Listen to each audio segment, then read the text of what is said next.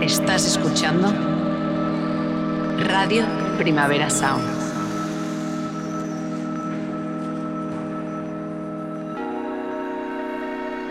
Estás escuchando Radio Primavera Sound. Proudly presented by Cupra. RPS. طاب الليمون عالشجر يميني هز الشجر لما رواه المطر عبي بيه حجره Bienvenidas, bienvenidos, bienvenides. Esto es La Internacional, un programa sobre historias que no siempre son noticia en cualquier continente. Somos Adriana Cardoso e Ibai Arvideaza de Muzungu Producciones y hoy venimos a hablar de ser mujer y trabajar como periodista en entornos de conflicto. La guerra de Ucrania ha enseñado las costuras de la figura del clásico reportero de guerra y ha dado voz y espacio a distintas generaciones de mujeres que están cubriendo el conflicto sin personalismos ni batallas de ego. Pero además queremos que las mujeres sean las protagonistas de este episodio porque mientras todos miramos a Ucrania, los derechos de las mujeres continúan atacándose en todo el mundo. Las mujeres estadounidenses que están viendo cómo se pone en peligro el derecho al aborto. Las niñas trans de Alabama, donde se acaba de criminalizar la transición de género en menores. Las activistas antifracking colombianas que se juegan la vida entre amenazas crecientes en el país más peligroso del mundo para ser activista medioambiental. Las mujeres afganas privadas del espacio público por los talibán las mujeres de México, donde se producen 10 asesinatos y 6 desapariciones de media cada día, las mujeres de la India, donde a pesar de los intentos activistas la violación marital continúa sin ser delito, las niñas de Níger, donde una de cada tres se casa antes de cumplir los 15 años. Y por supuesto las mujeres ucranianas víctimas de todo tipo de abusos en las zonas ocupadas de su país y víctimas también de trata y abusos en los países que las reciben. Y por la larga lista de mujeres y países que dejamos fuera, pónganse incómodas, empezamos.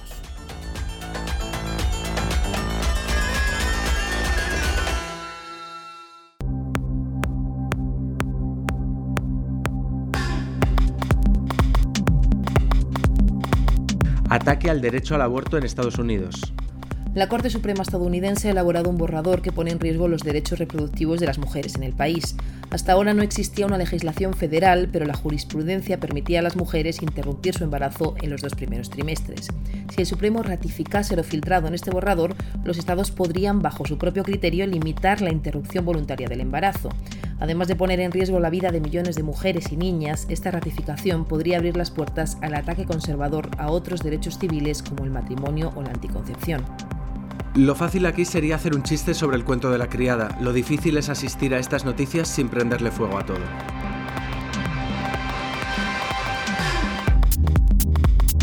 El hijo del dictador Marcos arrasa en Filipinas. Marcos Jr. habría obtenido casi el 60% de los votos, según un recuento que aún es provisional. Su padre, el dictador Marcos, fue derrocado por una revolución pacífica y estas elecciones suponen la vuelta de su familia al poder tras un gran lavado de imagen en los últimos años. El mandato para Marcos Jr. es único y por seis años, y de vicepresidenta lleva a la hija de Duterte. La hija del sanguinario Duterte y el hijo del anterior dictador. No veíamos un tándem de descendientes peores desde Taburete. Continúa la guerra en Ucrania. Zelensky ha asegurado que Ucrania carece de la fuerza militar necesaria para liberar Mariupol y ha vuelto a acusar a Rusia de bloquear la evacuación de los militares ucranianos atrincherados en Azovstal. Todo ello mientras Rusia continúa sus ataques en distintas zonas del país, especialmente en Lugansk, en medio de una celebración del Día de la Victoria, donde Putin ha justificado la invasión como defensa de un supuesto ataque occidental en Rusia, incluyendo Crimea mientras la ONU reclama a las partes agilizar las negociaciones de paz. La guerra de Ucrania nos permite asistir cada día a uno de los espectáculos más bellos de la naturaleza. Ver cómo cambian de opinión al unísono los fans de Putin cada vez que Putin cambia de excusa para la guerra.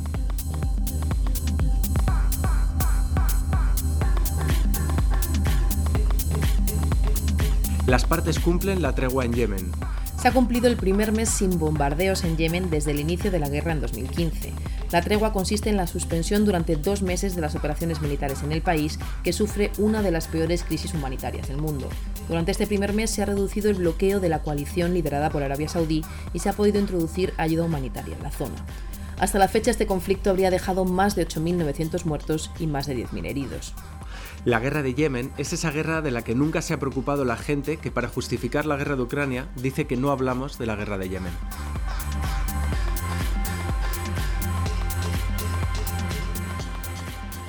Dimite el primer ministro de Sri Lanka.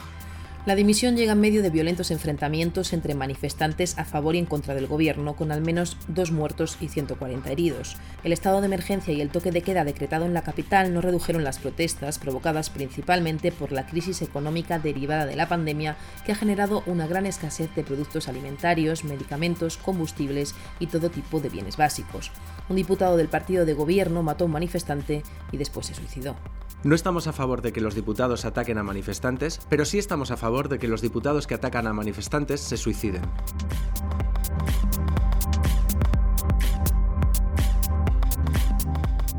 Nuevo presidente en Costa Rica. Rodrigo Chávez ha sido investido como presidente en Costa Rica con la promesa de reconstruir la democracia y reducir la desigualdad. Su discurso, muy crítico con los pasados gobiernos, es lo que le permitió ganar las elecciones en abril con el apoyo de las regiones más pobres del país. Pero su investidura ha estado también marcada por las protestas de grupos feministas, ya que sobre Chávez pesan denuncias de acoso sexual durante su periodo como economista en el Banco Mundial. Podría ser la primera vez que un Chávez gobierna en Latinoamérica sin que hagan golpes de Estado contra él.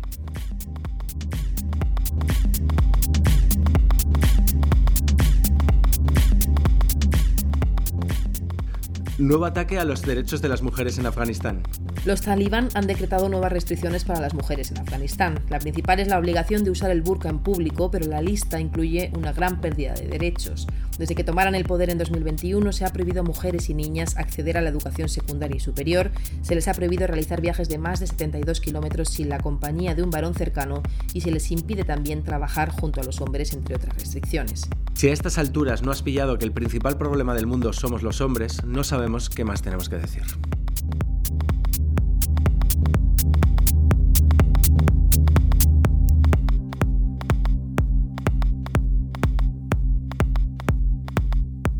Hola, soy Mónica García Prieto y yo creo que lo más absurdo que me han dicho por ser reportera fue después de una cobertura de tres meses en Irak durante la invasión de, norteamericana de, Irak. Cuando regresé me, alguien me comentó que estaba mucho más morena después de tres meses en la guerra. Hola, soy Cecilia Guardati y lo más absurdo o ridículo que me han dicho siendo mujer reportera es estando cubriendo la primavera árabe en Egipto que en un directo me preguntaron si mis padres sabían dónde me encontraba.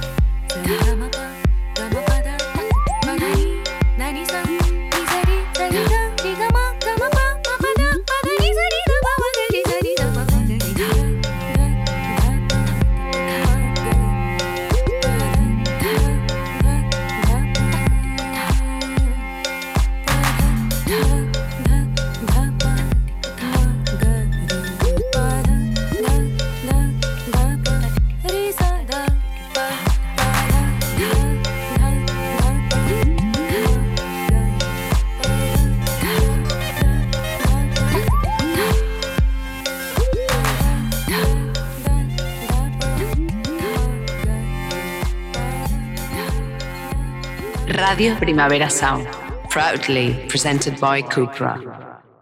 Recogemos este testimonio de Néstor Guerra grabado por una compañera suya. Yo estoy a favor de la igualdad. Eso lo primero.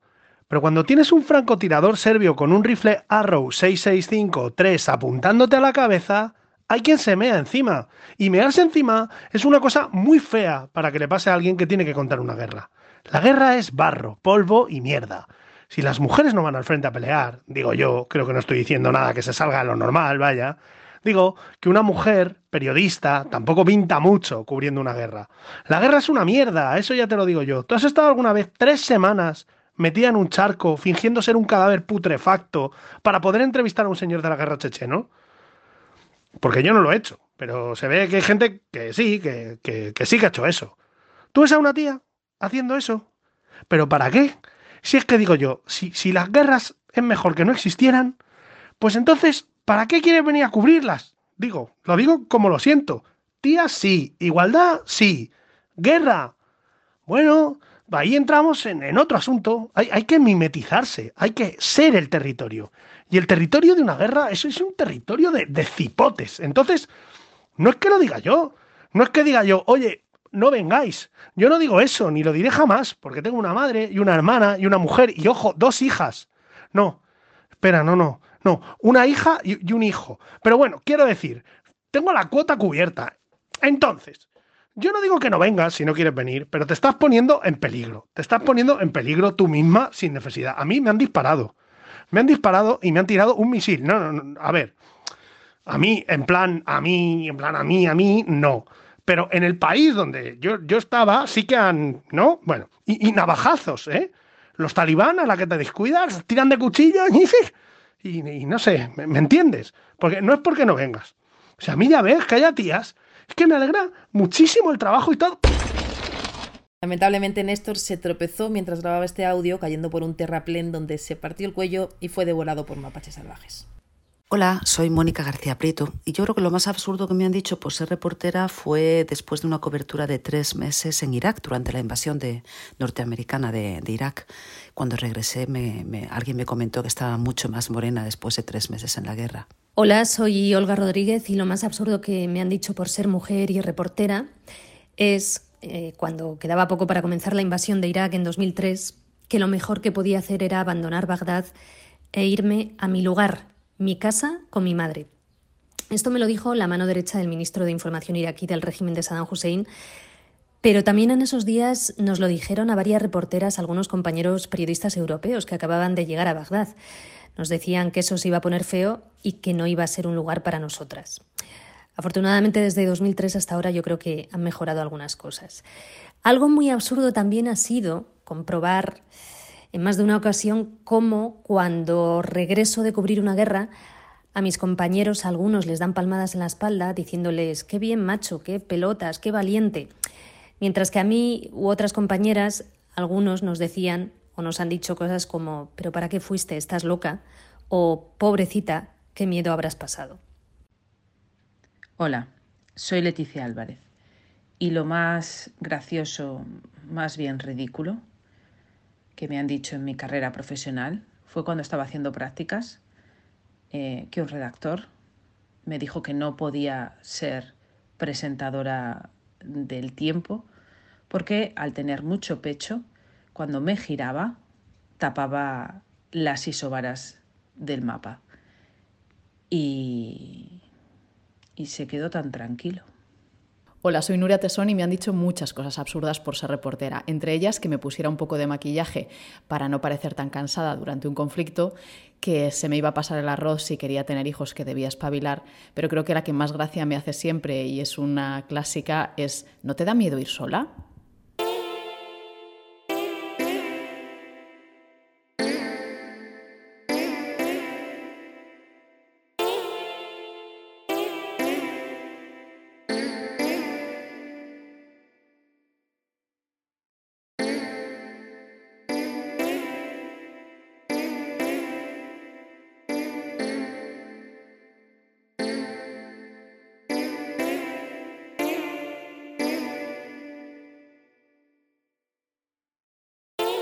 Kaleak zu hartu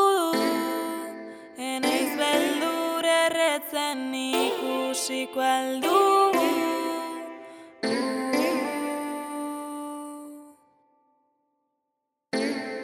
Ezaitut ezagutzen oraindik Zertara etorri zaren.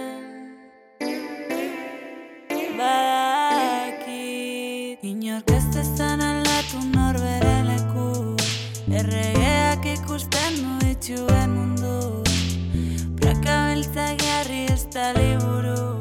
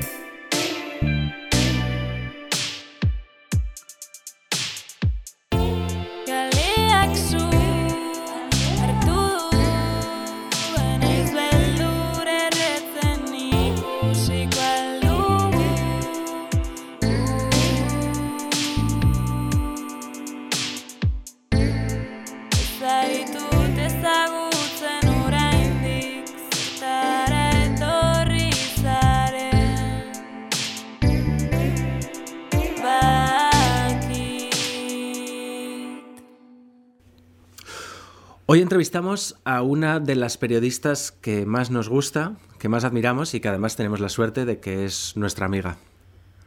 Anira Zabal trabaja habitualmente para ETV, también ha trabajado para Arguía, para prensa escrita, ha trabajado para la RAI en Italia. Es una de las periodistas que ha cubierto más conflictos y con la que hemos ido coincidiendo, por ejemplo, cubriendo la llamada crisis de los refugiados en Grecia, en los Balcanes, en Oriente Medio. Ha trabajado por eh, todo el mundo y últimamente le ha pillado una guerra estando embarazada en Kiev.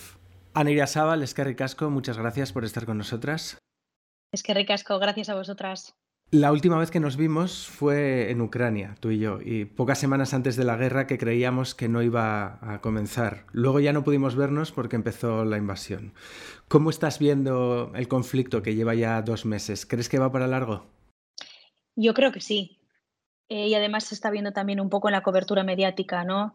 Que tiene, está teniendo muchos altibajos, eh, aunque el seguimiento está siendo bastante regular, pero el hecho de que primero Putin no haya conseguido los objetivos que se marcó al principio y que luego al final cada vez llegando más, estén llegando más armas al lado ucraniano, pues hacen que al final esto se cronifique ¿no? y, se, y se alargue en el tiempo. Yo mm, la verdad es que no, eh, no estoy teniendo muchísimos problemas para poder contextualizar las cosas y, y, ver hacia dónde puede ir esto, porque estamos teniendo una cantidad de información por una parte y por otra que, que quizá nos está cegando un poquito, ¿no? O sea, nos está eh, impidiendo tener un poco de perspectiva, pero mi sensación es que esto va para largo, sí. A ti la guerra te pilló allí en Kiev estando embarazada. ¿Cómo lo afrontas siendo, siendo una periodista freelance? Eh, bueno, claro, es que a mí me pilló esto por sorpresa, porque como ha dicho Ibai, eh, coincidimos en enero cuando estábamos de alguna manera contando la preguerra, ¿no? Pero una preguerra que casi casi nadie se creía, porque, porque al final eh, la sensación que nos daba cuando contábamos, por ejemplo, a los civiles que se estaban armando y se entrenaban los fines de semana, o los búnkers que se estaban eh, de alguna manera equipando en, la capital, en Kiev, para poder prepararse ante, un, ante una invasión, pues claro, es que la sensación que nos daba a los periodistas es que estábamos un poco eh, contando ciencia ficción o que estábamos de alguna manera alimentando lo que considerábamos una propaganda que llegaba de Estados Unidos de alguna manera, ¿no? Entonces, eh, volví otra vez en febrero, cuando las cosas empezaron un poco a calentar, pero todavía creíamos que esta nueva fase de la guerra se concentraría sobre todo en el Donbass, como en los últimos ocho años, y resulta que de un día para otro, en pocas horas, pues Putin anunció esta operación militar especial y, empezó todo en Kiev, ¿no? Entonces, eh, pues un susto enorme, porque eh, todo lo que he ido viendo en los últimos 10 años, ¿no? que yo llevo trabajando como periodista, en otras colegas mujeres, ¿no? que llegaba un momento de su carrera profesional en, el que tenían que decidir entre eh, ser madre o seguir trabajando o establecer un, una jerarquía de prioridades o ver, eh, me vino todo a mí, ¿no? Entonces, claro, empieza la invasión a nivel nacional, empiezan a, además los primeros días no se entendía absolutamente nada de lo que estaba pasando, no se entendía nada porque no se sabía si habían si las tropas habían entrado por Bielorrusia, si, se iban a hacer con la capital en tres días, eh, si iban a eh, matar o no a Zelensky poner un, una especie de aliado de Putin. Eh, no se sabía ni por dónde atacaban. Fueron los días en los que las milicias empezaron a organizarse, a destruir los puentes. Entonces, eh, claro, yo estaba en una situación en la que por una parte decía, jope, he contado toda la preguerra, o sea, he intentado contextualizar esta situación y decir, joder, pues esto podría pasar, está pasando, después de además sufrir las burlas de mucha gente diciendo que estábamos haciendo propaganda. Y, y luego cuando pasa te tienes que ir, ¿no? Porque al final, eh, por primera vez desde que trabajas como periodista, no puedes pensar solo en ti. O sea, tienes que pensar en un ser que está creciendo dentro de ti y que depende en, de tus decisiones en, en, mucha, en gran medida. Y porque dices, bueno, eh, los hospitales en estos momentos están para otras cosas. O sea, si a mí me pasa cualquier cosa, eh, quiero decir, no me pueden tratar porque están con otras cosas, como es como lo que tiene que ser, ¿no? Entonces, muchas contradicciones porque como periodista me quería quedar, pero al mismo tiempo en ningún momento puse en duda que no me podía quedar. Y luego tú te puedes ir mientras otras mujeres embarazadas pues se quedan, ¿no? Esa es otra contradicción. A mí, eh, a mí nadie me cuestiona que vaya a zonas de conflicto desde que soy padre, pero ¿crees que siga habiendo un doble rasero con eso respecto a vosotras, respecto a las mujeres reporteras? Hombre, claro, sí, sí. Bueno, yo todavía no soy madre, ya lo veré cuando, cuando me convierta, porque yo no pienso dejar de hacer lo que hago, ¿no? Y ahí tendré que buscar mis equilibrios familiares, eh, como lo hace todo el mundo, ¿no? Como lo haces tú también, quiero decir. Pero, pero yo creo que en, en el caso de las mujeres, eh, y lo he visto, por ejemplo, con compañeras eh, periodistas que están en Ucrania y que son madres, la primera pregunta es cuánto tiempo llevas aquí, cuánto tiempo te vas a quedar y con quién se ha quedado tu hijo, ¿no?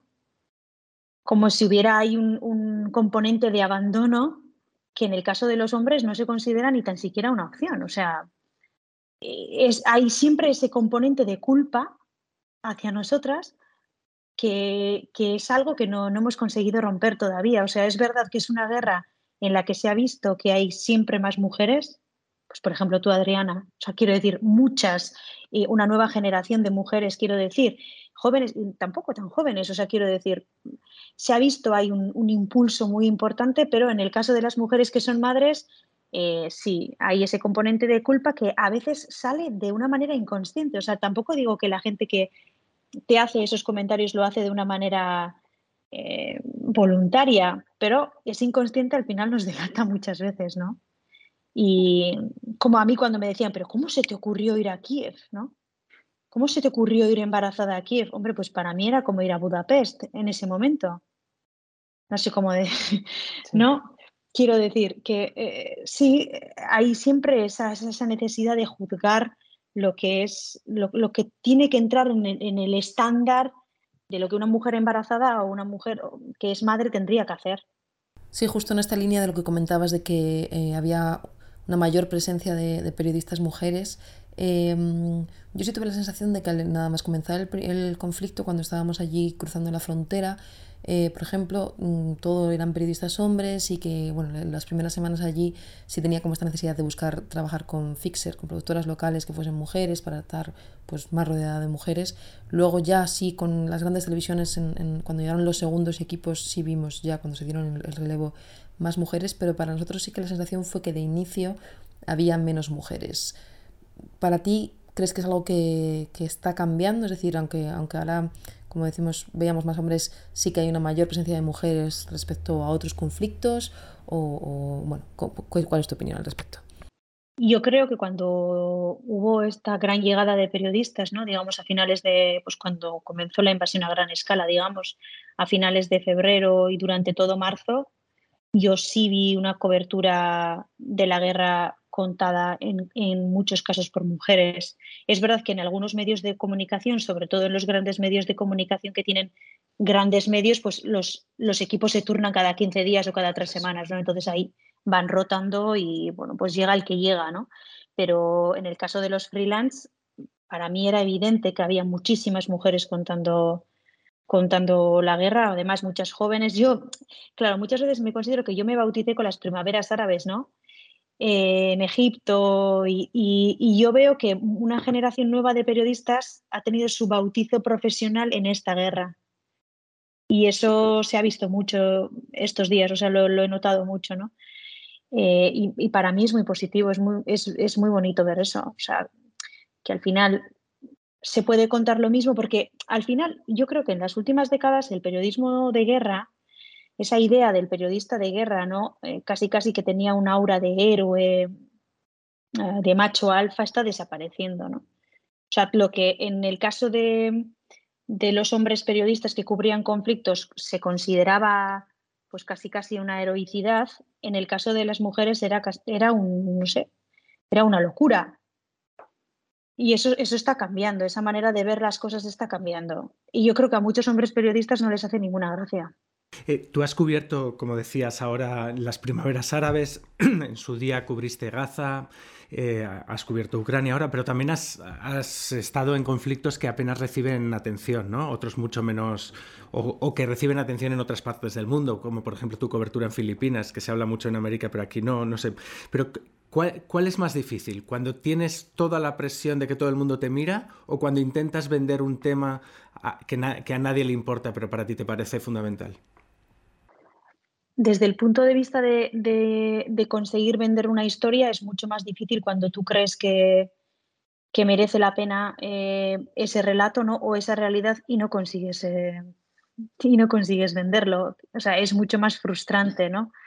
Eh, en mi caso, claro, por ejemplo, cuando fuimos a contar la guerra contra las drogas en Filipinas, como el presidente Duterte se estaba cargando a las personas que tenían eh, que sufrían adicción a la eh, metanfetamina o por ejemplo cuando fuimos a México a contar la, eh, el tema del, aguacate, ¿no? Cómo el aguacate se había convertido en un, en un nuevo negocio mucho más rentable que, que las drogas para los narcos.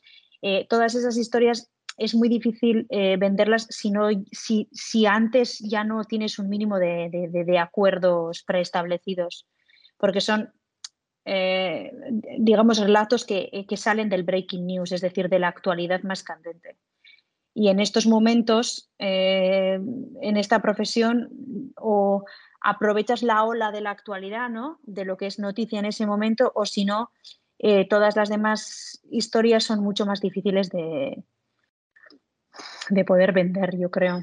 Y es más frustrante, porque al final son eh, historias que te dan pie a profundizar más, a tener más tiempo para hacer las entrevistas, a pasar más tiempo y luego ves que no tienen ningún eco, ¿no?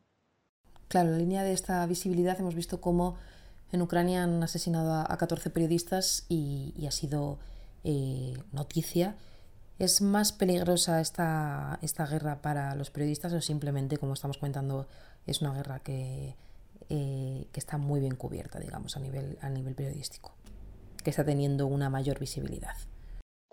Jo, pues no sería capaz de compararlo con otra guerra en este sentido. Eh, no sé si es más, más, más peligrosa que, que, que, Siria, por ejemplo, ¿no? O de lo, lo, que ha sido Siria en los últimos años. Yo creo que está siendo mucho más visible, eso sí. Y también está habiendo ataques quirúrgicos contra ciertos periodistas, eh, que en esta guerra, bueno, en otras también se ha visto, pero en esta guerra también está siendo muy evidente. Entonces, eh, no, sería capaz de comparar. Eh, pero es verdad que muchos periodistas que, por ejemplo, en los días en los que la mayoría de los enviados de guerra se quedaban en Kiev, ¿no? en el centro de Kiev, donde más o menos podría, podían eh, tener asegurado un mínimo de seguridad, aquellos que salían fuera y, arriesgaban más, pues sí han sufrido muchos ataques. Entonces, eh, al final, toda guerra, en toda la guerra te estás jugando el pellejo de alguna manera o de otra. Y eso es, un, es una idea que, o sea, no, no, sé, es algo que tienes que interiorizar, ¿no? Pero no sé si está siendo más peligroso, no, no sé. No soy capaz de valorar eso. ¿Qué papel juega la propaganda y la desinformación en este conflicto? O sea, ¿qué, opinas, por ejemplo? A, mí una de las cosas que me llama mucho la atención es que se ha popularizado la idea esta de que todos mienten, ¿no? Todos mienten. Entonces, vale lo mismo eh, Santi Palacios, que se tira 10 días en bucha documentando historias eh, con un montón de gente y, que hace un, trabajo increíble, o lo primero que dice cualquier colgado en, en Twitter, ¿no? ¿Cómo lo estás viviendo tú? Sí, eh, claro, también pasó en las, durante las primaveras árabes, también pasó, por ejemplo, se me ocurre eh, la guerra en Libia. Libia sí provocó esa polarización, eh, Siria también, pero aquí en Ucrania está siendo muy, muy, muy evidente. ¿no? El otro día, esto no sé si lo puedo contar, pero lo que, el mensaje que me mandaste ayer, que nos decían que éramos, eh, ¿cómo era? Periodistas eh, atlantistas progres, ¿o cómo era?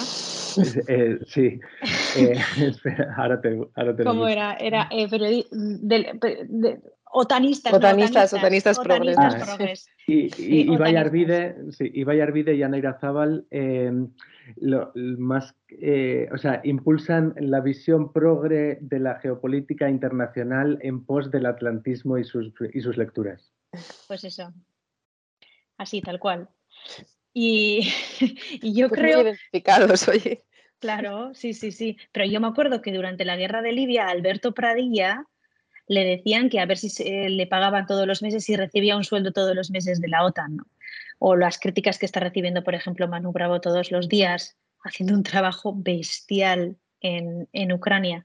Yo creo que hemos vuelto como a los fantasmas de la Guerra Fría y a los dos polos, ¿no? como si nos tuviéramos que posicionar en, en polos de hace 40 años. Es decir, por una parte tenemos al, al, al, diablo imperialista capitalista americano y por otra parte tenemos la antigua Unión Soviética que representa, según mucha uh, parte de la izquierda, esos, esos valores, ese contrapoder, ¿no?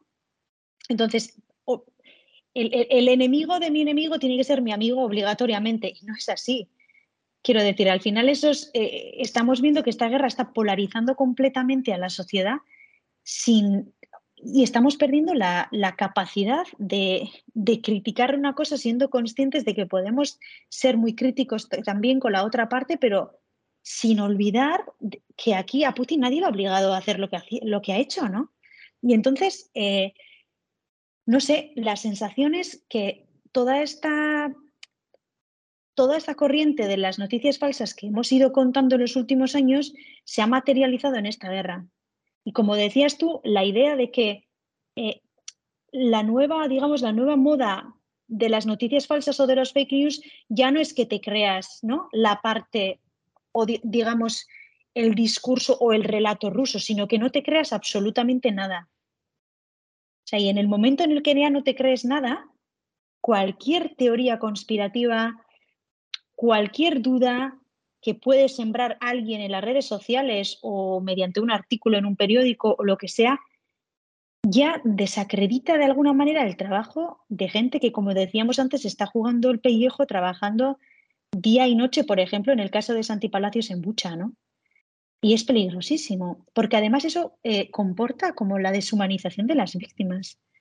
O sea, ya es como tenemos que defender tanto nuestra parte que eso nos lleva ya a, ¿sí? A, considerar que esa persona que acaba de morir eh, no es una víctima de la guerra. Es decir, y eso es, eso es como cuando en la guerra de Gaza la gente para justificar los bombardeos de Israel dice que todos los civiles son jamás. Oye, no, todos los civiles no son jamás. Y eso, si somos capaces de verlo en Gaza, ¿por qué no somos capaces de verlo en Ucrania, no? O sea, estamos completamente ciegos.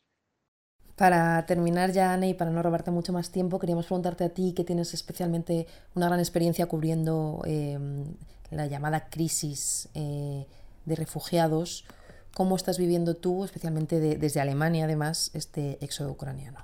Claro, es que desde Alemania todo se ve muy cerca, porque, pues esto ya lo hemos dicho, ¿no? Pero es que de Berlín a Kiev hay menos que desde Donostia a Cádiz. Entonces, eh, aquí todo, todo, todo lo que tenga que ver con la guerra es, eh, no es política internacional. Han llegado más de 600.000 ucranianos oficialmente registrados. Eso quiere decir que los datos reales pueden ser el doble. Y luego, eh, toda esta guerra ha provocado, por una parte, la moda de la, de la seguridad, es decir, alemanes que están comprando búnkeres, que se están informando sobre cómo protegerse en sus propias casas, porque la amenaza nuclear ya no es eh, una idea que antes resultaba completamente irreal. O sea, ahora la gente empieza a hablar de eso, empieza a hablar de las consecuencias económicas que puede comportar, por ejemplo, el embargo al petróleo, que ya parece que se da por hecho, pero también el embargo al gas. Eh, y claro, es que cuando se para la locomotora económica europea, se para Europa, quiero decir. Y por primera vez Alemania está dispuesto a, endeudarse. Ha subido al 2% del Producto Interior Bruto eh, el gasto en defensa. Ha cambiado todo, ha dado todo un giro de 180 grados en pocos meses. Y se nota, se nota entre los alemanes que se preguntan en plan, ¿qué puñetas está pasando? ¿Hacia dónde estamos yendo? ¿no? Entonces, por una parte, sí, los mecanismos de solidaridad se han activado y está respondiendo muy bien a la llegada de refugiados, porque claro, muchos de ellos, hay algunos que están volviendo a Ucrania, pero muchos de ellos, sobre todo los que tienen hijos y ya están escolarizados, se están quedando aquí. Y, y la gente no es tonta. Si sabe que, esta, que este conflicto se puede cronificar y alargar, prefieren quedarse en un sitio donde hay un sistema de, de bienestar que les puede, les puede dar un mínimo de servicios ¿no? y, es, y les puede dar trabajo, en el caso de Alemania. Entonces, eh, aquí todo se siente muy cerca y, y, eso va a traer consecuencias eh, desde el punto de vista de la, de la, demografía, de la sociedad, pero también de la economía. Pues eh, muchísimas gracias por este ratito, Anne. Pues siempre es un placer hablar contigo. Muchas gracias, Anne. Gracias a vosotras. Agur.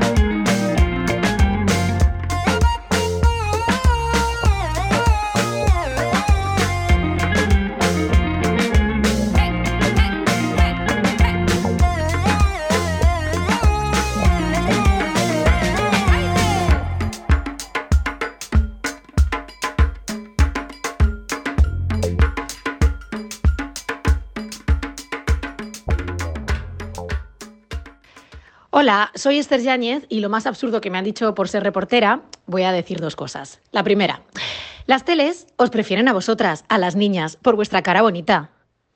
Y la segunda, un soldado ucraniano en un checkpoint para entrar en Irpin, un pueblo en la región de Kiev. No, tú no puedes entrar. ¿Por qué? Iba acompañada solamente de hombres, todos mis compañeros hombres. No, tú no puedes entrar por ser mujer. ¿Por qué? Por ser mujer. ¿Pero por qué? Por ser mujer.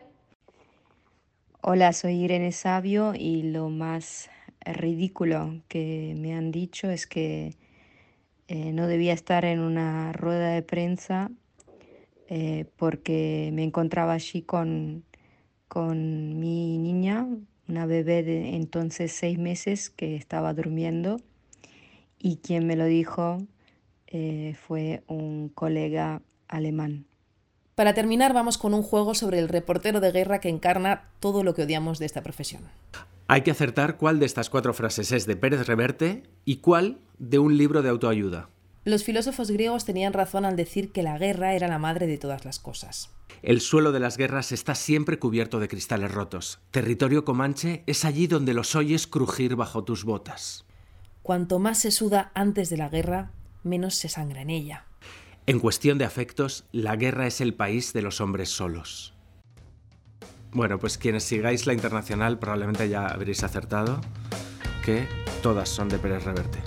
Nunca te fías de un reportero de guerra. Hasta el mes que viene.